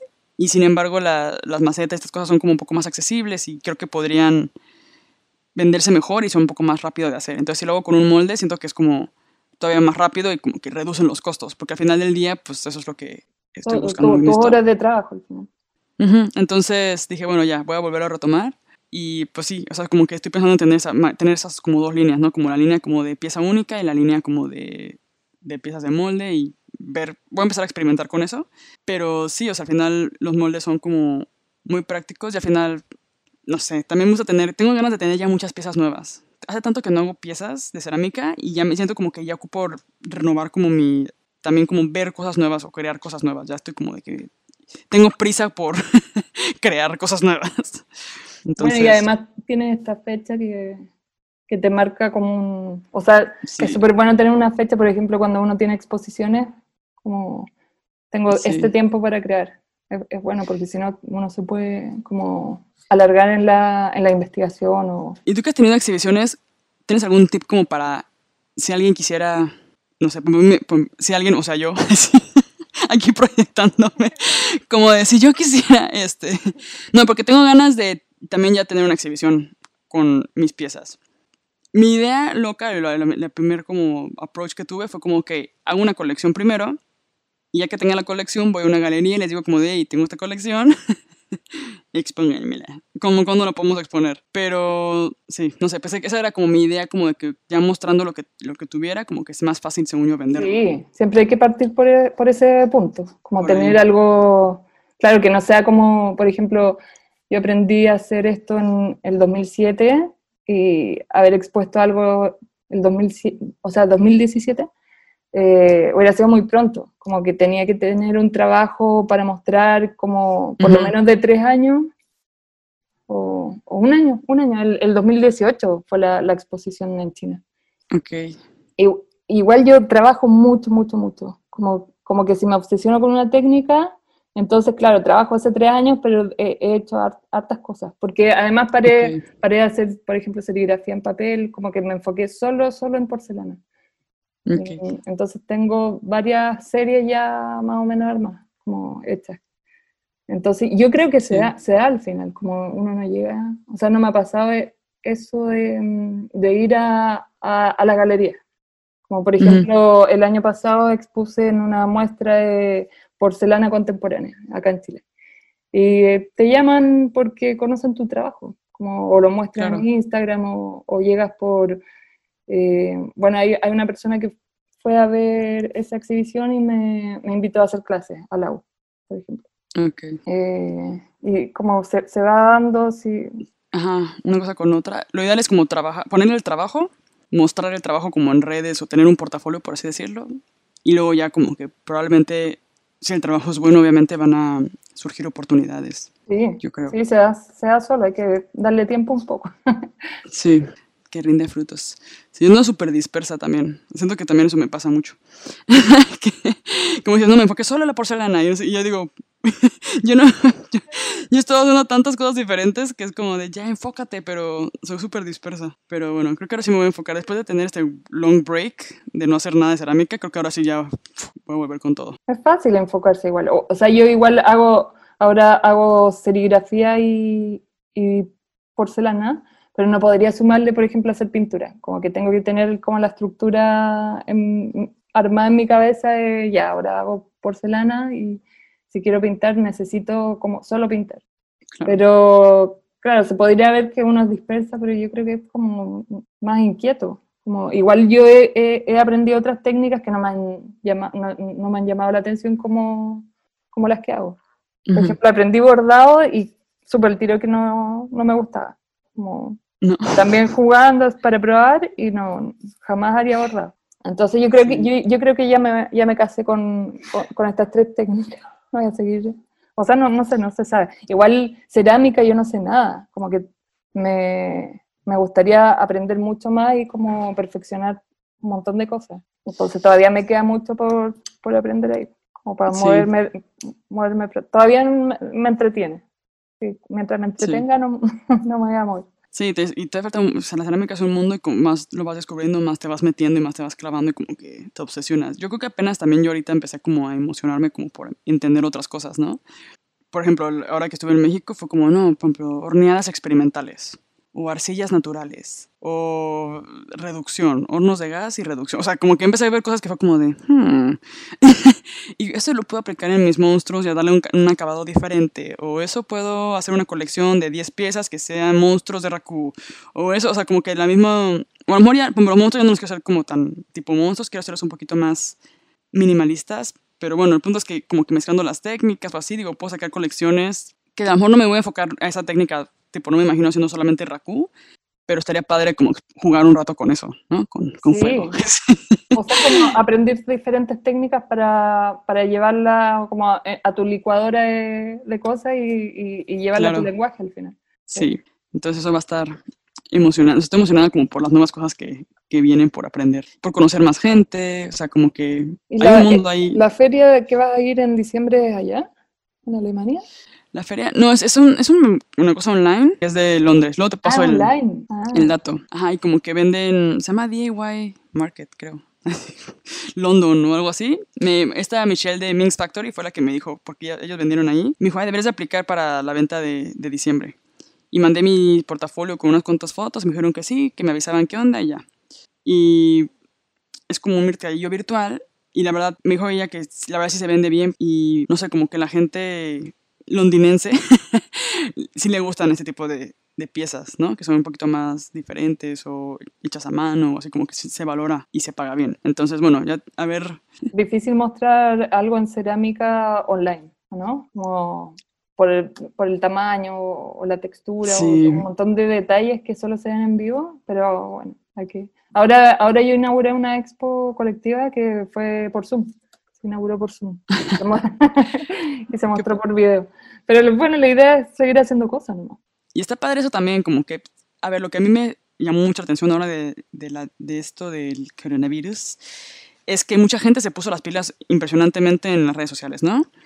Y empezaron a sacar tutoriales, empezó a ver como más este, pláticas, eventos, eh, surgió lo de Inside Pottery, por ejemplo, que este, lo organizó Ale, y eran charlas como de ceramistas de diferentes partes, ¿no? Que hablaban español. Y puta, ahora sí como como que de repente de la nada se volvió más accesible obtener como información o pláticas o tutoriales o no qué sé yo, de gente que quizás está en Argentina. O de gente que quizás está... Como yo tomé un curso virtual de la cacharra cerámica de, de Córdoba, que, que es en Argentina. Y yo siento que ella, ella ya hace sus campamentos cerámicos y cosas así como de arcillas naturales. Y yo ya lo había visto y fue como de, wow, estaría súper chido aprender eso. Pero estoy en Alemania, obviamente no puedo, o sea, no, no- no creo que voy a ir a Argentina en los próximos meses. Pero como que de repente pasó esta situación, entonces ella se puso las pilas y armó unos cursos online en Instagram. Este, que literal se abrió unas cuentas privadas en Instagram y te da acceso durante un mes y ahí subió todos los videos y lo divide como por módulos. Entonces, Ah, así como que me explotó la, ajá, me explotó la cabeza de cómo lo hizo. Fue como de, "Ugh". Súper bueno los videos, la verdad sí se esforzó un buen, como que tuvieran buena calidad, este, y así. Y fue como que algo que yo no hubiera podido aprender si no hubiera sido porque surgió el COVID famoso y ella como que pensó en esta, se reinventó y armó estos cursos. Entonces me gustó como que esa parte como de que se volvió bien accesible todo. O sea, como que me abrió como un mundo de lo que está pasando en Chile, lo que está pasando en Argentina, lo que está pasando y como que hubo una unidad como a través de internet muy fuerte. Que gente abriendo sus canales de YouTube. O sea, yo tengo mi canal de YouTube desde hace desde 2017 y siempre dije, Ay, estaría más chido que hubiera más canales porque siempre pasa mucho esto como de la colaboración o como de la mención o qué sé yo. Pero yo no conozco más canales de YouTube que hablen de cerámica en español. O sea, hasta hace poco una chica de Argentina, este, ay, se me fue el nombre de, se llama Muse, Muse Cerámica o algo así. Bueno, lo voy a poner también en la descripción. Todo lo que hablemos aquí lo voy a intentar poner ahí para que lo vean. Este, pero bueno, ella se abrió un, un canal hace poco. Y así digo, bueno, está más padre que ya haya más como cosas para no ser yo como la única pelele que está como exponiendo su vida en YouTube, sino que haya más personas que también, más peleles que también lo hagan, ¿no? Pero no sé, siento que eso hace que se haga más comunidad y que se abra como que esa puerta. Sí, estos seminarios de cerámica han estado súper buenos. Con mis compañeros de taller estamos, ¿viste este?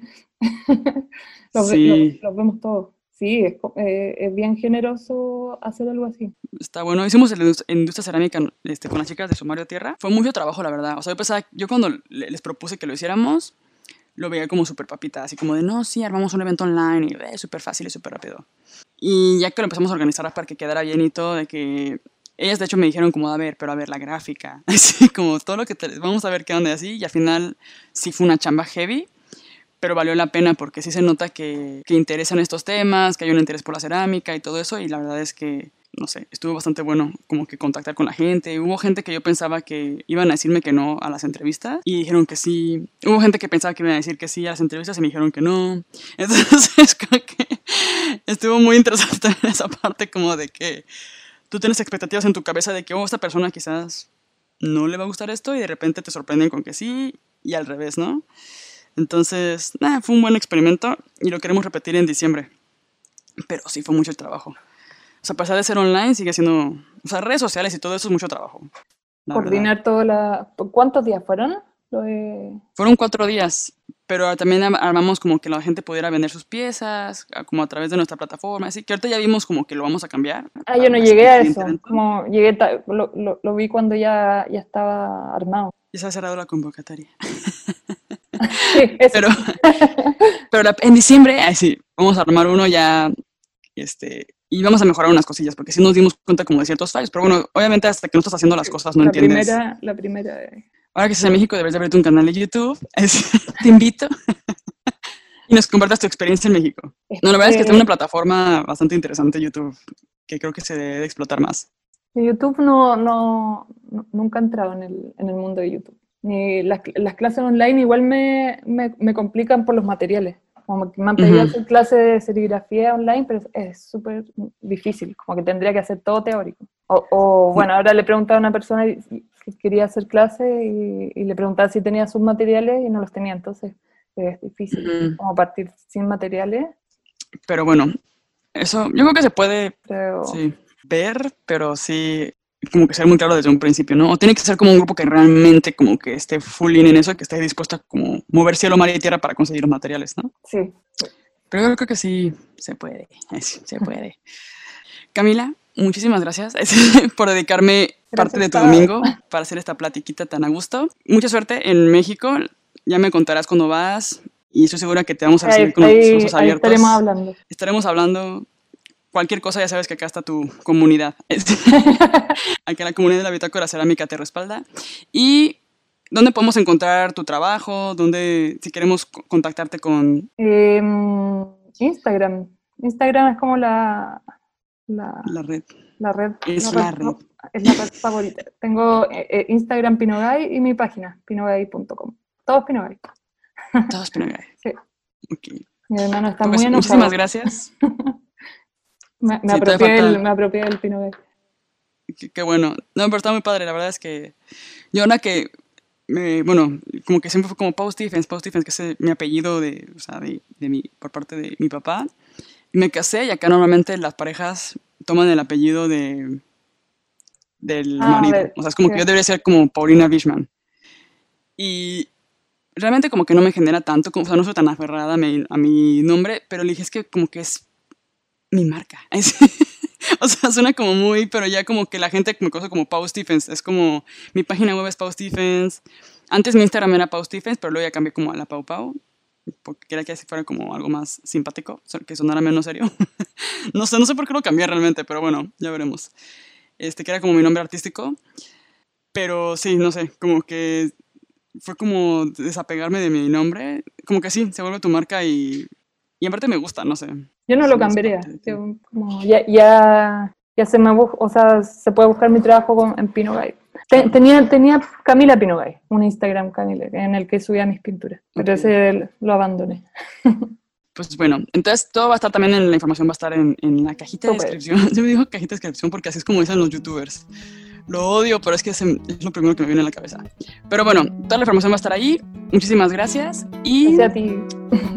Sí, y estamos en contacto cualquier cosa ahí que necesites. Nos vemos. Voy a dejar de grabar ahora, ¿eh? Para más novedades e inspiración, nos pueden seguir en Instagram, arroba Bitácora Cerámica, y también si quieren seguir a su servidora, arroba La Pau Pau. Si te gustó este episodio y te está gustando el podcast, no olvides dejarnos un review, unas estrellitas por ahí, unos comentarios, unos likes, para saber que te está gustando y continuar creando este podcast con mucha motivación. Nos vemos en el próximo. Chao.